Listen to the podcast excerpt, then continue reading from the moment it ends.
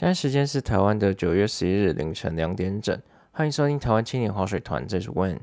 我原本这个礼拜没有录音的，但是突然有个小空档，所以我赶快录一下，然后等下睡了。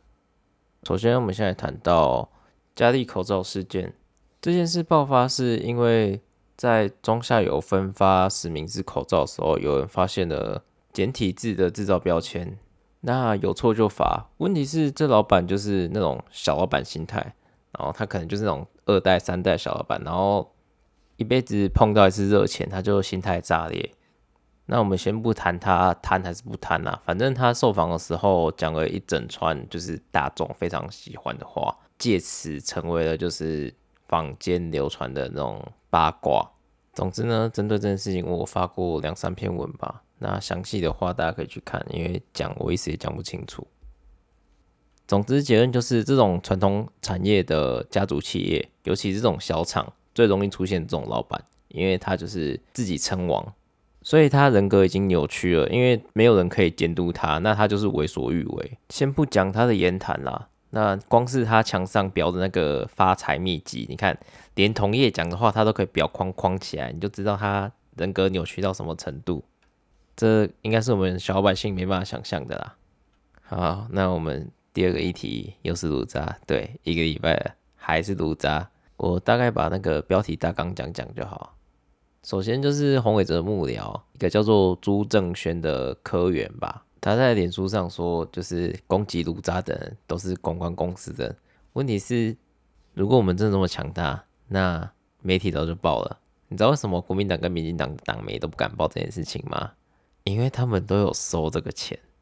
所以今天不单单是台南学甲黄伟哲、郭在清，当年的林义士也是如此嘛。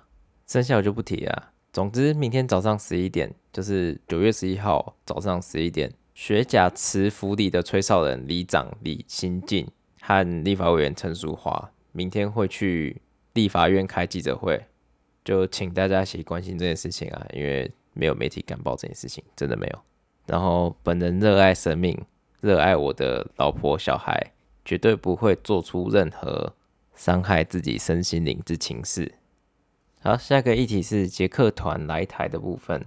在捷克参议院议长维特奇九月一日在立法院以中文表示“我是台湾人”后，捷克首都市长赫瑞普九月四日在媒体见面会上也说“我是台北市民”，不仅是宣言，还是事实，表达了布拉格和台北市的深厚情谊啦。毕竟最早到捷克参访和签订姐妹市的也是台北市。至于执政党部分嘛。我是希望他们把内政做好，不要再搞斗争了。就像今年一月十号选举完后，台北市长柯文哲马上就飞去捷克签订姐妹市，我们的外交部就因为台北市长不是民进党籍，所以在脸书公告台北市和布拉格签订姐妹市的时候，连台北市长的名字和台北市长照片都没有出现在外交部的图文当中。那这就是绿色共产党他们一贯的作风啊，就是非我族类，其心必异。成功不能在你，你不行，但是我可以。再来第四个议题，我们来谈美猪的部分。从上周四到现在呢，时代力量针对莱克多巴胺的美国猪肉召开了三场记者会和一场公听会。那民众党也召开了几场公听会和记者会。卫福部没有一场是派代表出席的，那就只能卫福部长陈时中回答记者提问是否派员出席美驻公听会。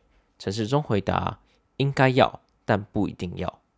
那这我就懒得讲了，我大概还要再讲一次我热爱生命吧。总之，总总之，民进党政府没有跟我们沟通意思啊，他就是我爽怎么样啊？你开什么记者会，开什么公听会，我管你。OK，大概就是态度啊。接下来谈一下正在走向自我毁灭的国民党。那他们最近召开了全代会，然后有一个天才党代表陈立旭，因为他不满意党产遭到冻结，因为前阵子有事件嘛，说就是党产冻结是合法的合宪啊，然后他就 keep up 说那个故宫的国宝是国民党带来的，然后。那个故宫收的门票都要归国民党所有，然后比较好笑的是陈柏维回应他说：“啊，安尼我一口甲你换四万，你爱无？暗指说就是当年国民党来台湾的时候通货膨胀。然后还有一个好笑是，他们全代会中间有个仪式是大家把那个齿轮放到台湾中间，然后他那个放到台湾的齿轮是全部就是每个齿都卡住的，那个是转不动的。你就看到四个老蓝男在那边尬笑，然后背景是一个转不动的齿轮。我觉得难怪伯恩夜秀会收起来啊，毕竟国民党真的太好笑了。接下来我谈一下上周末凯道前面。那个爱护早教的团体有带着很多个杯子到凯道前面表达送千杯要总统千杯的活动。时代力量立委陈淑华又在现场，主要是对总统失信表达失望啊，因为总统蔡英文在二零一三年四月二十日曾经在自己的脸书发文说，自己拜访了桃园新屋溪口的早教。那蔡文当时承诺，作为一个海洋国家，我们有更多责任守护这片土地，希望这里能规划为自然保留区，化解当前的污染和破坏危机，让关心早教恢复生机。这跟二零一八年苏贞昌选新北市长拿官塘换深澳有一点关系啦。那这里就不细谈，该讲我都讲了，就是我热爱生命，对。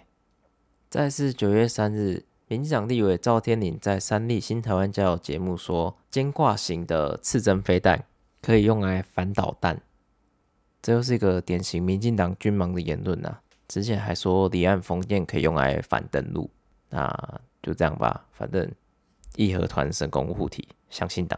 再是民进党爆出总统府发言人丁允恭承认高雄市新闻局长兼。高雄市政府发言人期间呢，私生活比较混乱，那有多重劈腿和堕胎的丑闻，并且呢有疑似公器私用的行为，那也有卫生问题。为此呢，他也辞去了总统府发言的职位。那这件事爆发后呢，我们的女权斗士立委范云呢表示，他不对私领域做评论。那同时呢，民进党妇女部也失踪了。